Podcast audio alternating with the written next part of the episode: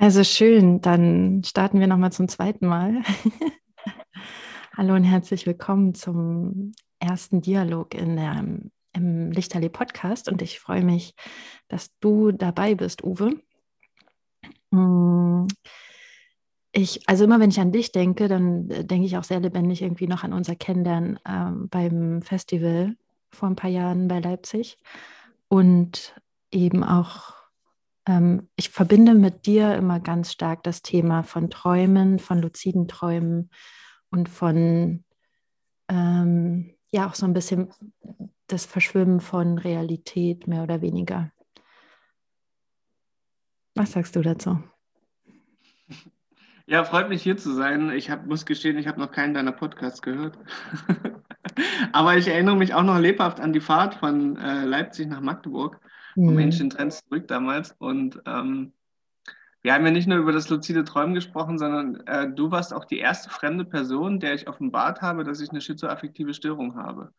Und mhm. ich denke, das ist äh, auch kein Zufall, ähm, dass wir äh, uns, ähm, also dass du das warst und ich denke, das trägt auch, führt, führt auch dazu, dass wir uns äh, immer wieder, ähm, ja, dass der Kontakt nicht abgebrochen ist. Ja. Mhm. Ja. Wie, also du hast es jetzt so genannt, wie man das wahrscheinlich auch im ICD-10 lesen kann, schizoaffektive Störung. Wie erlebst du das dann für dich selber? Ist es für dich eine Erkrankung in dem Sinne? Ist es ein, eine Art, wie du die Welt wahrnimmst? Wie würdest du es für dich beschreiben? Also ich habe es von Anfang an als Erkrankung erlebt, zumindest wenn die Medikamente anfangen zu wirken und ich aus dem Wahn rauskomme. Und ich würde es jetzt aber in diesen Tagen gerne als, äh, ähm, als, ja, als Geschenk oder als Gabe sehen und, ähm, und das ein bisschen umwandeln. Ähm, aber bis jetzt klappt es noch nicht, weil die Dysfunktionalität von so, ein, von so einer Erkrankung halt immer noch so im Vordergrund steht. Und ähm, es gibt diesen schönen Satz, der Mystiker und der, der Verrückte schwimmen im gleichen Meer, aber der Verrückte geht unter. Und ähm, ja, ich würde gern schwimmen lernen, aber mhm. bis jetzt schleppe ich diese Krankheit seit 20 Jahren mit mir rum und ähm, kann noch nicht schwimmen. Also meinst du, Also ich sehe es schon noch als Krankheit, aber, aber ich denke, ich hoffe, dass ich es bald als Gabe sehen werde, ja. Ja, also meinst du, es steckt doch irgendwie ein Geschenk darin oder eine Lernaufgabe oder ein, ja, etwas Wertvolles? Ja, ich gebe die Hoffnung nicht auf, äh, dass es was Wertvolles sein könnte, ja. Und es gibt ja auch Hinweise darauf. Ähm, in meiner letzten Psychose habe ich äh, eine Taube angefasst, eine wilde Taube, und mhm. die ist nicht weggeflogen. Und äh, habe ich dir die Geschichte schon erzählt? Nein. Ähm, ich war untergebracht bei einer befreundeten Familie hier in Berlin, die ähm, hatten sich so zur Aufgabe gesetzt, mich ohne Medikamente sozusagen über diese schwere Zeit hinwegzubringen. Haben mhm. sie aber nicht geschafft letztendlich, aber ähm, jedenfalls irgendwann kam der kleine Sohn, der 10, 11-Jährige oder so, ähm, rein in die Küche und sagte, da sitzt eine Taube auf dem Balkon. Und ich in meiner Manie, in meinen Wahn, ich wäre Gott, raus auf dem Balkon und habe telepathisch mit der Taube Kontakt aufgenommen und meinte, ähm, Hi Taube, was willst du? Und sie sagte, heil mich. Auch telepathisch natürlich. Mhm. Und ähm, dann habe ich eine Box geholt, eine Lautsprecherbox, habe Papageien Heimmusik von YouTube angemacht und habe ihr die, meine Hände aufgelegt. Und die Tatsache, dass eine wilde Taube sowas über sich ergehen lässt, das ist ja schon außergewöhnlich. Also das ist ja, mhm. dann habe ich, hab ich ähm, in Gedanken gesagt, ähm, also ich habe ihr erstmal klar gemacht, dass sie, wenn ich sie heilen soll, dass sie da mitmachen muss. Ähm, mhm. Ich habe das Essener-Evangelium gelesen und da sagt Jesus ja jedes Mal, wenn, die, wenn er Leute geheilt hat, dein Glaube hat dich geheilt. Nicht ich war sondern dein Glaube hat dich geheilt. Und dann habe ich ihr gesagt, sie muss da mitmachen und habe gesagt, wer den, in Gedanken habe ich zu ihr gesagt, wer den Tod akzeptiert, der bekommt das ewige Leben. Mhm. Und, ähm, und dann floss die Energie plötzlich. Und dann habe ich gesagt, du bist eine einzigartige, wunderschöne Taube und doch eins mit Gott. Und ich dachte in dem Moment, ich bin Gott. und dann ist sie weggeflogen. Ja, und, ähm, und daran merke ich an solchen Erlebnissen, da gibt es äh, ganz viele andere noch, äh, in anderen Psychosen, daran merke ich, dass es nicht nur äh, dysfunktional oder nicht nur mhm. eine Krankheit ist, sondern dass da auch Übersinnliches dahinter steckt, Spiritualität dahinter steckt und ähm, Mächte dahinter stecken, die wir noch nicht begreifen können. Ja. ja. Und ich habe auch einen Artikel darüber geschrieben und würde gerne ein Forum äh, aufmachen, mhm. wo, wo viele Psychotiker ihre Psychoseerlebnisse schreiben und zwar mit meinem, mit meinem Stilmittel Rot für psychotischen Wahn, Schwarz oder Weiß, also normal für das, was wirklich passiert ist und Grün für das Übersinnliche. Und ich denke, da würde, würden viele grüne äh, Farbkleckse zusammenkommen, viel Übersinnliches. Und das einfach mal zu thematisieren und nicht alles nur als krank abzutun, das fände ja. ich sehr heilsam für unsere Gesellschaft, ja. Ah, danke für das Teilen. Mhm. Wie war die ursprüngliche Frage? Jetzt bin ich vom Faden. Nee, nee, es war richtig. Ähm, ich finde, äh, das ist eine super spannende Geschichte und ich finde es schön, dass du das teilst und auch, dass du da so offen drüber reden kannst, ohne Vorbehalte, scheinbar. Ähm, und eben auch diese differenzierte Betrachtung mag ich sehr, eben nicht alles irgendwie in eine bestimmte Schublade zu stecken, sondern zu gucken, wovon kann man alles Anteile finden. Ja? Also wie du das mit deiner farblichen Markierung gemacht hast. Also ähm, du hast mir ja schon mal was geschickt. Das ist, da hast du einen Text aufgeschrieben und du hast halt die Teile in unterschiedlichen Farb, äh, Schriftfarben markiert, je nachdem, ähm, na, um deutlich zu machen, ähm, wie du das bewertest. Mhm. Und das war tatsächlich sehr spannend, weil darüber kommt ja auch noch eine andere Komponente mit, die du also mitkommunizierst, ähm, nämlich wie das auf dich dann gleichzeitig gewirkt hat. Und damit kann ich als Leser das nochmal auch anders wahrnehmen, wenn ich ähm, diesen Text vor mir habe. Und ich finde das eine sehr spannende Idee, das zusammenzutragen, noch mit anderen Menschen zusammen, weil ich mir vorstellen kann, dass da auch ähnliche Erlebnisse ähm, dort in dieses Forum hineinfinden und dass ähm, darüber natürlich das mit sich miteinander verbinden und sich dadurch auch gestärkt fühlen ähm, verbessert werden kann oder überhaupt ermöglicht werden kann. Ich weiß nicht, ob es sowas in der Form überhaupt schon gibt. Also wo sich es gibt, so, es gibt ein paar Schizophrenie-Foren, aber ich habe da nur mal so kurz reingelugt und habe versucht, meinen Artikel zu teilen da und mhm. bin dann äh, überhaupt nicht warm empfangen worden, nicht, nicht äh, mhm. äh, herzlich empfangen worden. Ähm, die haben sich den Artikel auch gar nicht durchgelesen. Das, dazu war er vielen zu lang. Mhm. Ähm, ja, und ähm, ich wünsche mir ein Forum, was nicht so wissenschaftsgläubig ist, nicht so materialistisch ist und ja. zensurfrei ist. Und ähm, bis jetzt gibt es nur diesen einen Text auf www.unaeronauten.de. Liebe dich, äh, liebe nicht äh, deinen Nächsten, wie, liebe nicht, liebe, äh, wie war die Überschrift?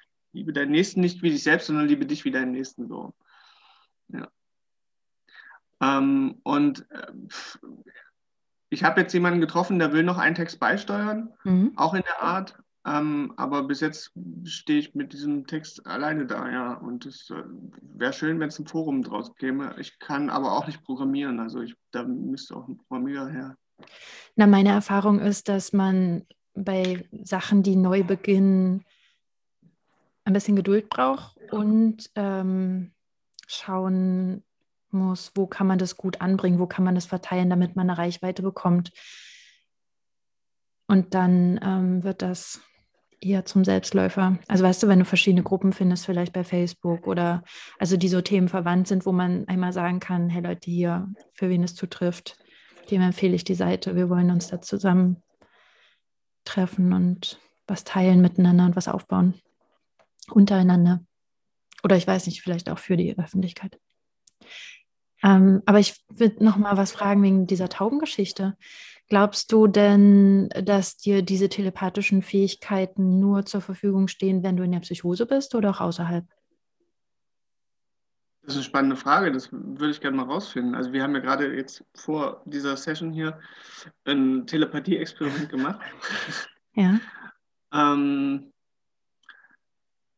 und ich, ich, mich, mich interessieren halt brennend die Gesetzmäßigkeiten. Also eine Gesetzmäßigkeit, die ich auch schon äh, mit meiner eigenen Erfahrung bestätigen kann, ist, dass Telepathie besser funktioniert, wenn die Menschen sich nahestehen. Mhm. Oder die Tiere oder was ich, ein Mensch, Tier geht ja auch.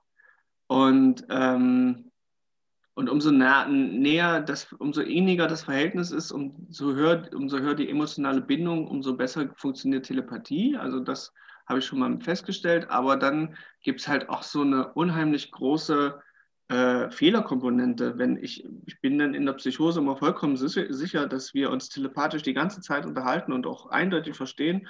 Und wenn ich dann nach der Psychose das verifizieren will, dann heißt es immer, nee, das habe ich überhaupt, das habe ich ganz anders erlebt und so. Mhm. Und da spielt der Wahn schon eine ganz große Komponente. Äh, und ähm, ja. Der andere Mensch war aber nicht in einem Wahn. Nee. Also könnte es nicht auch sein, dass ähm, dir die psychotischen Zustände einen Zugang zu einer Welt ermöglichen, die extrem subtil ist und die der Mensch in dem Moment gar nicht selber wahrnimmt. Und also, dass du quasi einfach mehr wahrnimmst. Also, dass der, vielleicht ist der, mm, der Wahn quasi ein Zustand, der dir das Aufnehmen sehr vieler Informationen ermöglicht und das Wahrnehmen der Informationen, die dem anderen nicht zugänglich sind. Ja, aber da sind auch ganz eindeutig falsche Informationen dabei. Okay. Also, und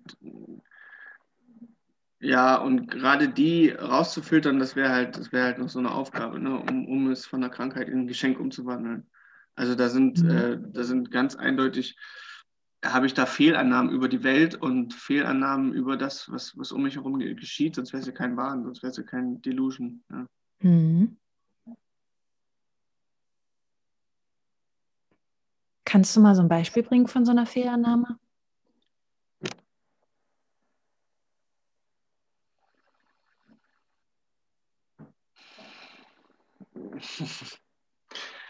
ähm, ja, mir fehlt, fällt spontan eins ein. Ähm,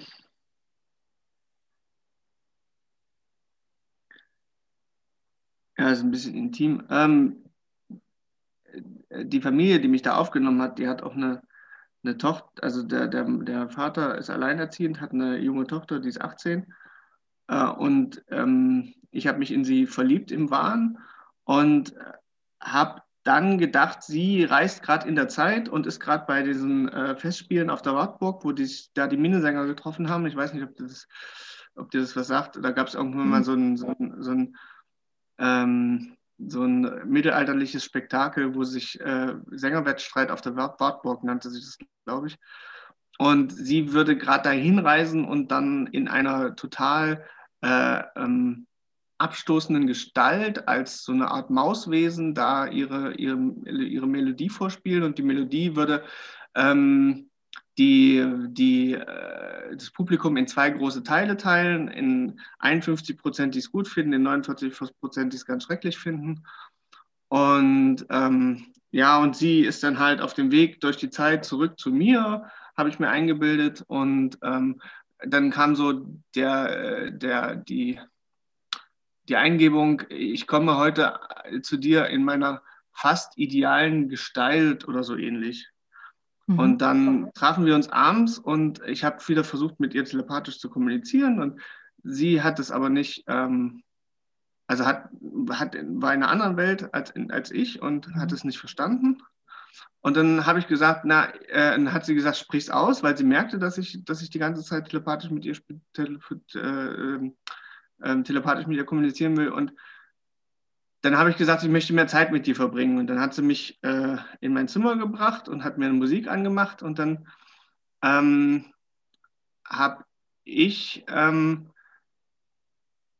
äh, ja, es, ich war dann so in, in so einer Trance und ich habe dann auch, ähm, und ihre, ihre Gestalt fand ich total ähm, erregend alt, also erotisch und so und äh, dachte mir, das ist jetzt halt das, was, jetzt, was heute Nachmittag angekündigt war, mit dieser fast idealen Gestalt.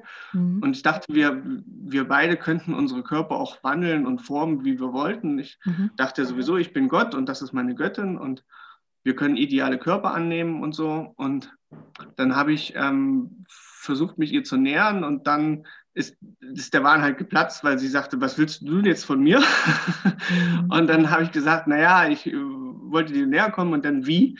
Und ich meine sexuell und sie, na, pff, ich glaube, es geht los ungefähr. und, und, lief dann nach unten und in, in die Wohnung und sagte zu ihrem Vater, der Uwe muss weg, dass der kann hier nicht mehr wohnen und so. Ähm, ja, also das, das ist eindeutig, dass ähm, das, was ich wahrgenommen habe und die Realität ja. nicht übereinstimmten. Ja. Ähm, ich verstehe, aber dann bezieht sich das ja sozusagen auf die Wahrnehmung, was du dachtest, was sie auch bereit ist für dich, für dich ähm, oder was sie vielleicht für dich empfindet? Ja, na, das wäre ja nicht unbedingt nur, das wäre ja nicht unbedingt wahr. Das, das denken ja viele, die unglücklich verliebt sind oder, oder, oder die verliebt mhm. sind, dass, dass sie erstmal nicht wissen, wie die, ob die Gefühle erwidert werden mhm. oder wie der andere dazu steht. Äh, äh, und ähm, das ist ja aber, ähm, na, das mit diesem Sängerwettstreit und, und mit den Zeitreisen und Gestaltformen und so, das ja. ja, war ja alles nicht wirklich so. Das war, war ja nur in meiner Einbildung.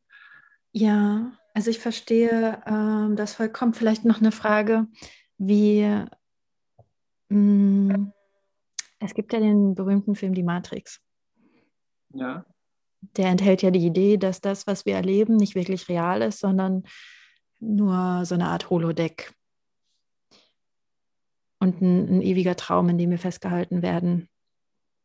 Ähm, was, wie, also wie stehst du da zu dieser Idee? Am Anfang halt hielt ich, also als ich Matrix gesehen habe, hielt ich das für Science Fiction. Damals war ich sowieso noch sehr wissenschaftsgläubig und mhm. materiell. Mhm. Ja, geht mir auch so. Ähm, dann lief mir ein Klarträumer über den Weg, der meinte, er ist als Baby aufgewacht und hat gemerkt, dass es so ist wie in Matrix, dass er an Schläuche angeschlossen ist. Mhm. Und äh, ist halt Baby, als Baby halt einmal aus der Matrix gefallen und ich dachte mir, das ist ein Spinner. Mittlerweile bin ich, weiß ich gar nichts mehr. Ich weiß, dass ich nichts weiß und ich halte alles für möglich. Und ich lese jetzt auch David Icke und da ist es ja auch alles ein Hologramm und, und eine Matrix und äh, von Achonten und keine Ahnung. Ich bin da noch nicht so weit, äh, bin noch nicht mehr bei der Hälfte. Ähm, also ich halte viel für möglich, eigentlich alles. Und äh, also mein, mein Aufwachprozess war so schmerzhaft und äh, so abrupt äh, damals äh, zu Corona, 2020, als Corona ausbrach. Mhm. Ähm, da habe ich gedacht, ähm, ich, ich muss sterben vor kognitiver Dissonanz und deshalb habe ich auch die Idee entwickelt, kognitive Dissonanz könnte tödlich sein, ähm, wenn, wenn sie nur stark genug ist. Und seitdem halte ich einfach alles für möglich. Ich, äh, mhm. ähm, ich sage zu keiner Idee mehr, das ist Quatsch oder das ist Esoterik oder das ist Wunschdenken, sondern ich sage, ja, gut, kann sein. Ich weiß es nicht. Ich, ich weiß so vieles nicht. Und ähm, ja, wie Heiko Schank immer sagt, was wir wissen, das ist ein Wassertropfen, was wir nicht wissen, das ist ein Ozean. Also ich bin da sehr demütig geworden und ähm, kann sein, dass wir in der Matrix leben. Kann vorher bin ich schon äh, da darauf gekommen, dass das Leben so eine Art Traum ist, wie die mhm. Traumyogis äh, behaupten, weil ich festgestellt habe, dass im Traum äh, die Wirklichkeit sehr plastisch ist, mhm. mir zu plastisch. Also ich finde die zu äh, inkonsistent. Die Zehenwechsel kommen zu schnell, die Umgebungswechsel kommen zu schnell. Mm, vor allen Dingen, wenn ich immer Sex haben will, dann verwandeln sich meine Partnerin immer in irgendwas, was, ich, was mal unerotisch ist. Das, das, das, das ist mir zu plastisch. Aber ich habe dann festgestellt, bald, nach, nachdem ich mir das luzide Träumen beigebracht habe und meine Träume studiert habe, dass die Wirklichkeit nicht so plastisch ist, aber plastischer als viele denken, als zumindest die Materialisten denken. Wo die denken Mit plastischer jetzt, meinst du formbar, ja? Ja, genau. Also mhm. ähm, genau, formbar. Ja, also dass, dass man halt Einfluss nehmen kann, viel mehr ja. Einfluss als man denkt. Äh, mhm. Genau. Und mh, mm, und ich finde die Idee mit dem Traum auch schöner, weil das gibt mehr Selbstwirksamkeit. Die Träume kann man halt gestalten und eine Matrix hört sich so an wie Gefangensein und so und äh, hat mehr so negative Implikationen und Konnotationen. Ja, weil das so vorgeprägt ist durch den Film, aber es ist eine Matrix, also ich gehe davon aus, dass es eine Matrix ist, die gar nicht unbedingt allumfassend ist, sondern jeder lebt in seiner eigenen Matrix. Für jeden sieht die Realität ein bisschen anders aus. weil unsere Realität komplett von unseren, nicht komplett, aber größtenteils durch unsere Gedanken gesteuert ist.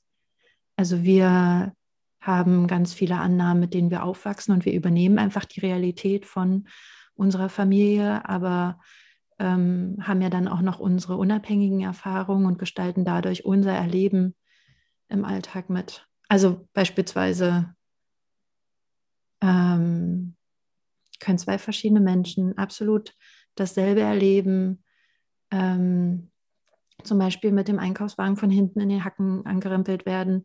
Und der eine, der dreht sich sofort wütend um und sagt, Mann, können Sie nicht aufpassen?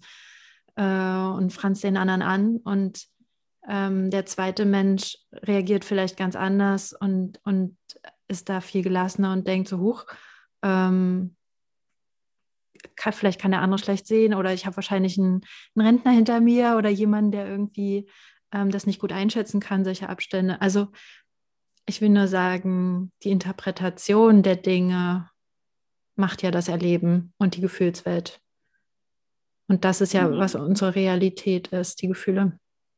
Ja, also für Trotzdem mich bleibt die Tatsache, dass der äh, äh, Wagen in Hacken gefahren ist. Ne? Das, das bleibt dann das, was, was du mit ja. allen teilen kannst als ja. Tatsache. Aber ich, ich, weiß, was du meinst. Kennst du das, ähm, das Bildnis mit dem Tempel des, der tausend Spiegel?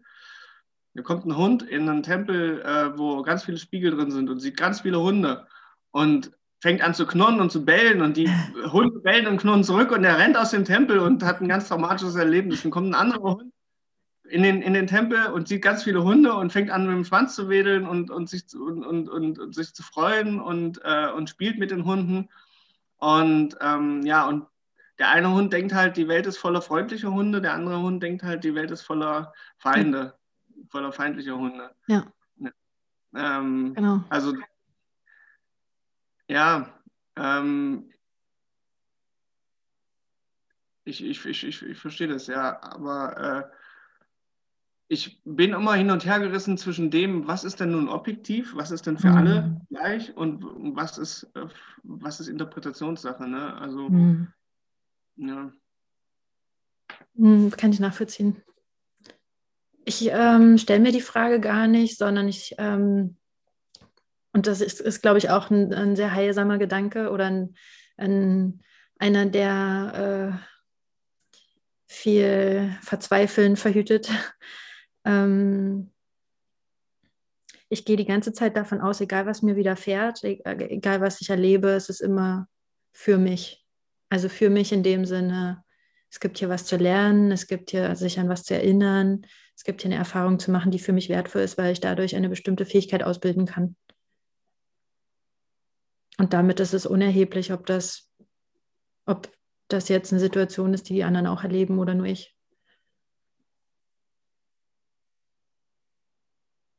Warum? Warum was?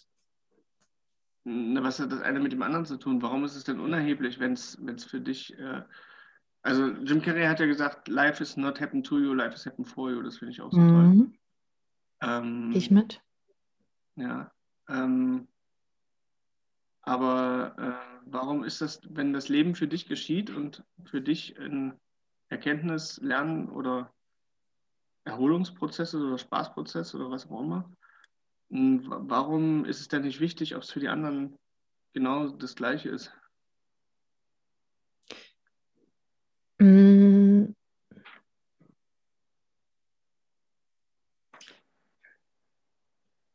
Na, weil meine Erfahrung sich nicht verändert, egal ob, ob ich jetzt weiß, dass ähm, die anderen Mittel meiner Erlebenswelt sind ähm, oder nicht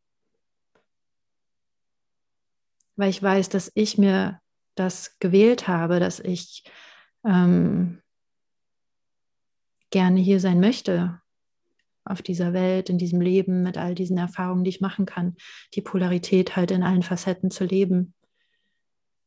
Und da. Ja, da würde ich auch gerne dran glauben, dass ich mir das alles ausgesucht habe, aber ähm, durch diese Krankheit habe ich schon öfter Gott angeklagt, was er mir antut hier und was ich, was das ja. alles soll. Und also ich, ich kann mir beim, ich habe ja keine Erinnerung an mein früheren Leben, aber ich kann mir beim besten Willen nicht vorstellen, dass ich das freiwillig hier mache. ja, ähm, ja. das ist auch ein, das ist natürlich ein streitbarer Gedanke in so einer Situation, weil ich nicht dein Leben lebe. Ähm, ja, ist mir bewusst.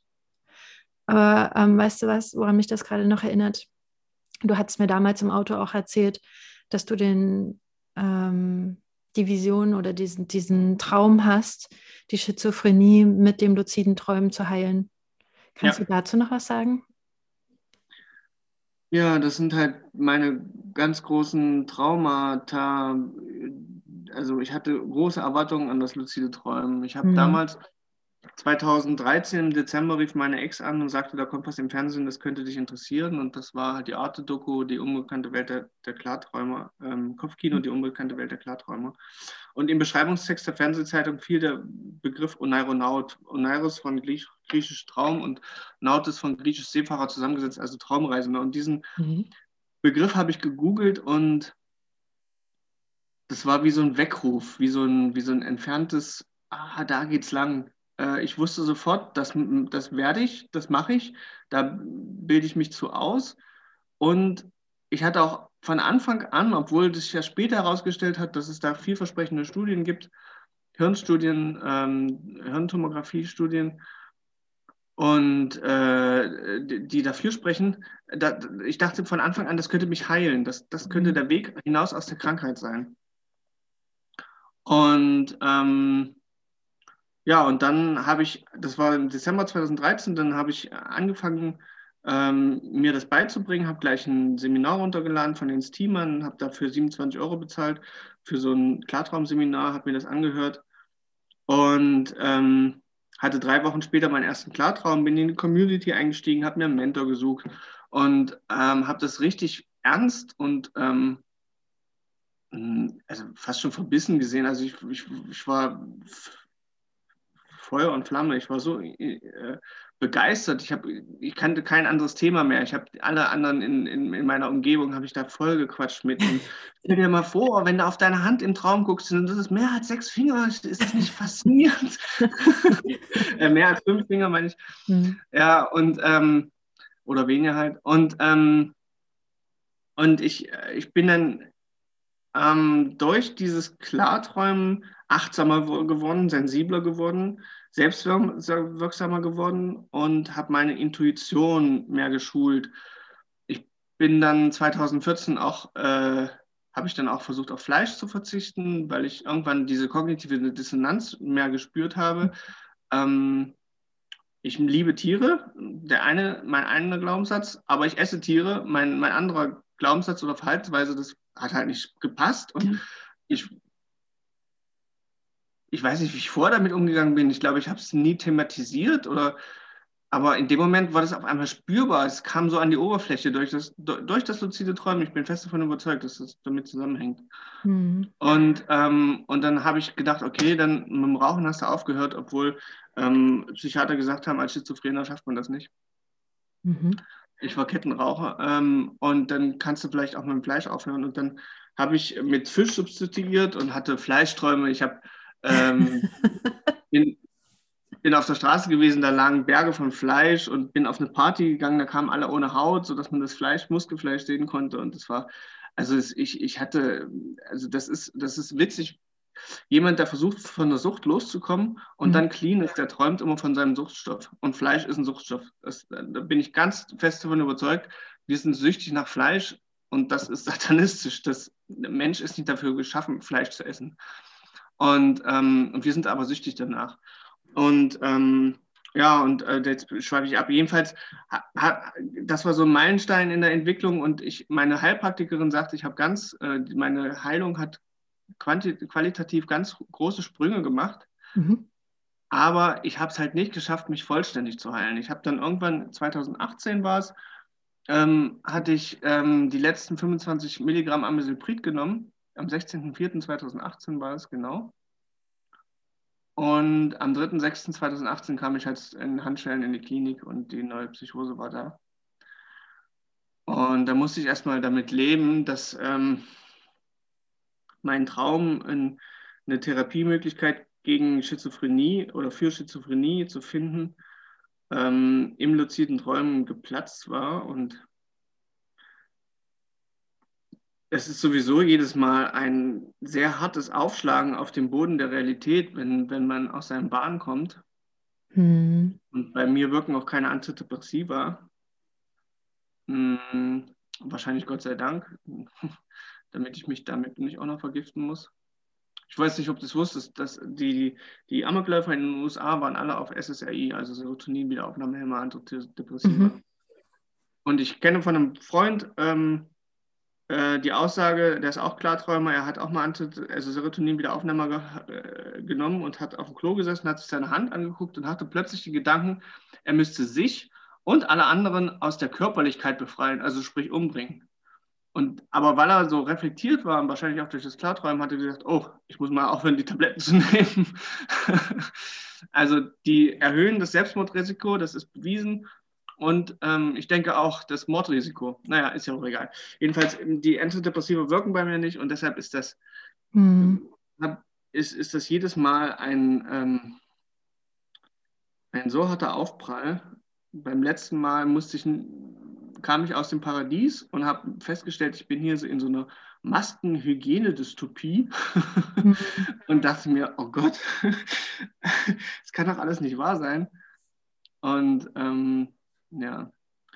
Ja, jetzt, äh, das war das erste Trauma, was ich äh, erlebt habe mit dem luziden Träumen, wo ich höhere, höhere Erwartungen an das luzide Träumen hatte, als ich, ähm, als ich, äh, als sich später herausgestellt hat. Äh, obwohl es heilsam war für, für, für meine Krankheit, äh, aber eben nicht komplett. Und ähm, das zweite Trauma war, die Klarträumer sind nicht automatisch aufgewachte Leute. Also ich ich rätsel immer noch, was uns Aufgewachte verbindet, weil das mhm. geht durch alle Bevölkerungsschichten, durch alle äh, äh, sozioökonomischen Staat, äh, Staat, wissen nach äh, dem Mehrzahl von Status, Stati, keine Ahnung, ähm, ähm, und durch alle äh, Intelligenzgrade, durch alle Bildungsschichten, durch, also es ist so bunt zusammengewürfelt. Ich, ich merke immer nur einen einzigen Zusammenhang zwischen allen und mhm. das dass keine Mainstream-Medien kommunizieren äh, ja. Konsumieren. Ja, konsumiert werden. Hm. Und das ist, das ist der eins, das ist der, also der einzige Zusammenhang.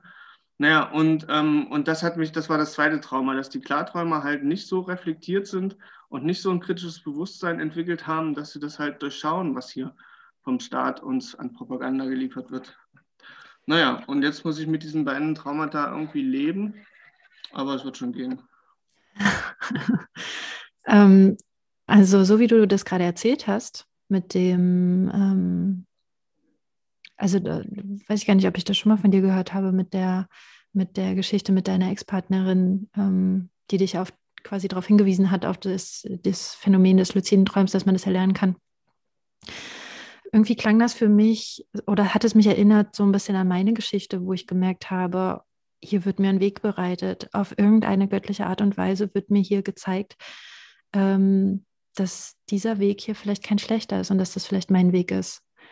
Ähm, und das war eben auch meine Geschichte mit dem Reiki, als ich verschiedene Erlebnisse hatte, halt, ähm, wo ich Energien gesehen oder gespürt habe und so weiter. Und für, mich klang das jetzt auch irgendwie so episch von, ähm, da gab es etwas und auf einmal war das wie im Fokus des Lichtscheins, so das luzide Träumen und auf einmal war ich Feuer und Flamme. Ich habe gemerkt, dass es irgendwie, das kann mir irgendwas geben, das enthält irgendwas Wertvolles. Du warst so durstig danach, ne, dass du das sehr übertrieben hast dann und vieles andere vernachlässigt hast.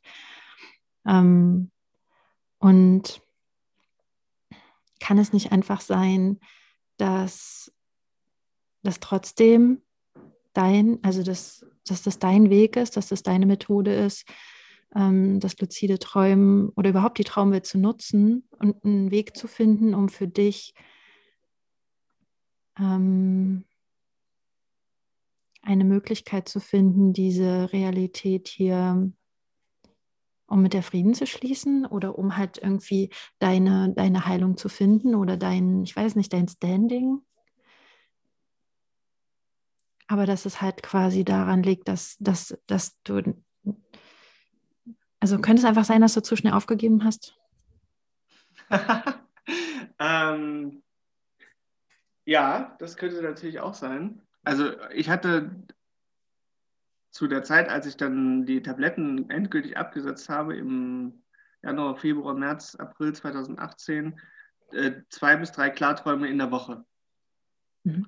Und über dieses äh, Maß habe ich es nie hinausgeschafft. Und das war irgendwie so die, die, die Schallgrenze. Also darüber kam ich nie, nie hinweg. Ähm, und ähm, ich dachte mir so, jetzt, jetzt probiere es einfach. Ähm, ich habe jetzt so viel Energie reingesteckt und wenn das hm, keine Therapiemöglichkeit gegen Schizophrenie ist oder gegen schizoaffektive Störung, ähm, äh, oder anders. Also wenn es eine ist, dann, dann kann man, dann, dann muss es, dann muss es jetzt, äh, dann muss das wirksame Maß mit zwei bis drei Klarträumen jetzt erreicht sein.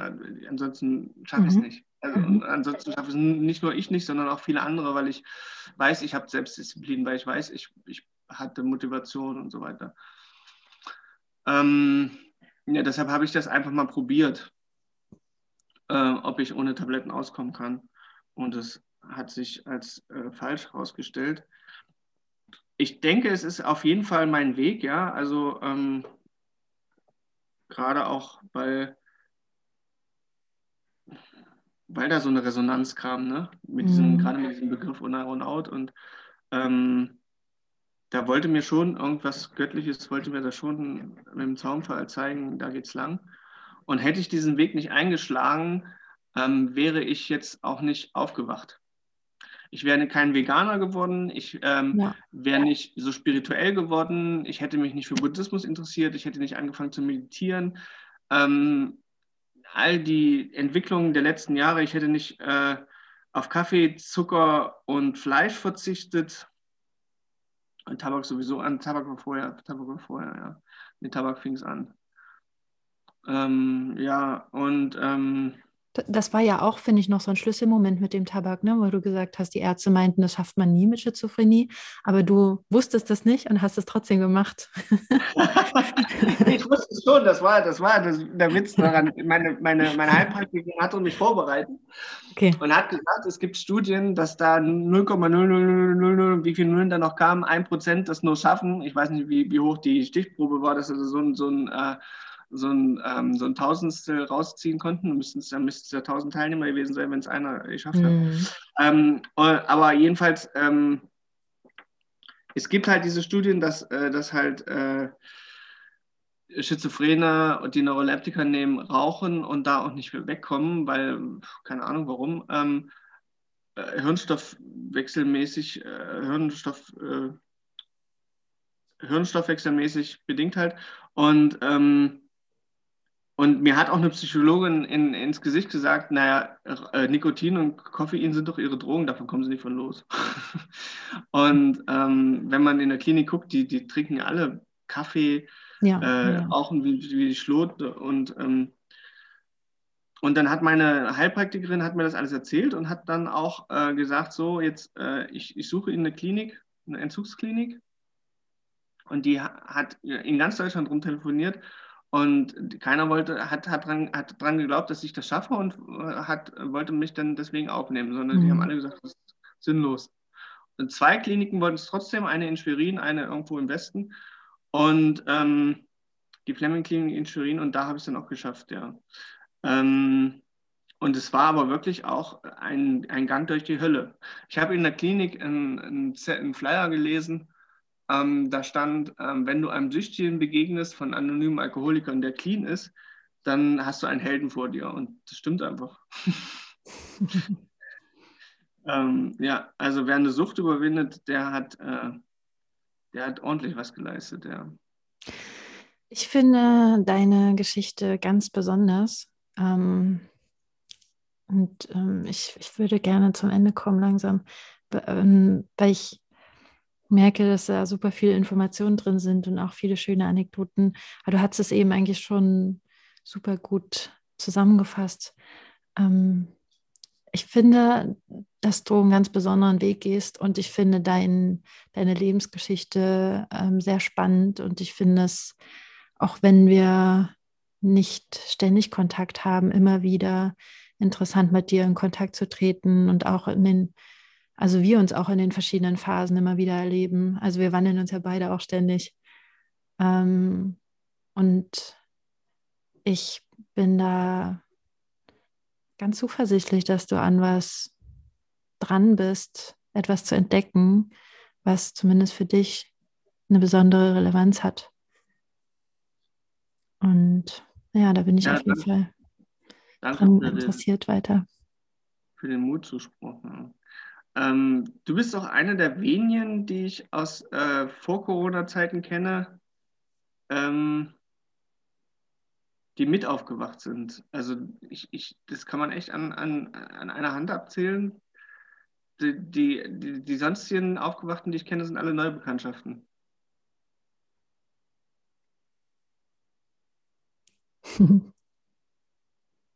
ja. Und das ist bestimmt auch kein Zufall. Nee, die ähm, Aborigines, die sprechen von Songlines. Hast du das schon mal gehört? Also die nee. sagen, ähm, dass, also die, die haben sich orientiert anhand von Liedern früher. Die haben bestimmte Lieder gesungen und die haben mehrere Stunden oder so gedauert, je nachdem, wo die da durch die Wüste irgendwie getapert sind. Und haben dann anhand des Liedtextes halt gewusst, dass sie jetzt irgendwo links abbiegen müssen oder jetzt über den Hügel und keine Ahnung was. Und das sind die sogenannten Songlines die sie dadurch laufen. Ähm, und das nimmt man symbolisch auch für die Menschen. Und wenn sich Songlines kreuzen, dann sind das die Wege von Menschen, die sich kreuzen. Das finde ich äh, auch eine wunderschöne bildliche Sprache. Und für mich gibt es keine Zufälle. Also für mich hat alles irgendwo eine Bedeutung. Und ich finde es auch wichtig, dass wir uns gegenseitig stärken und dass wir damit mehr Liebe in der Welt verbreiten und mehr Wärme und ich finde das wichtig. Aho. Aho. Vielen lieben Dank, dass du mit mir gesprochen hast und dass wir diese Aufnahme hier machen konnten und äh, dass ich, äh, ich habe das Gefühl, es wird interessanter im Dialog zu sprechen, als wenn ich alleine meine Monologe halte. Und ähm, ja, vielleicht können wir uns ja irgendwann mal wieder sprechen. Ja, gerne. Gerne. Ich habe irgendwie das Gefühl, wir haben nur an der Oberfläche gekratzt. Das ging noch gar nicht, ging noch gar nicht richtig tief rein. Ja, ich ähm, kann mir vorstellen, dass wir uns da auch noch steigern können und dass wir uns da zu verschiedenen Themen auf jeden Fall nochmal austauschen können. Aber für den Anfang ist es vielleicht erstmal ganz gut so.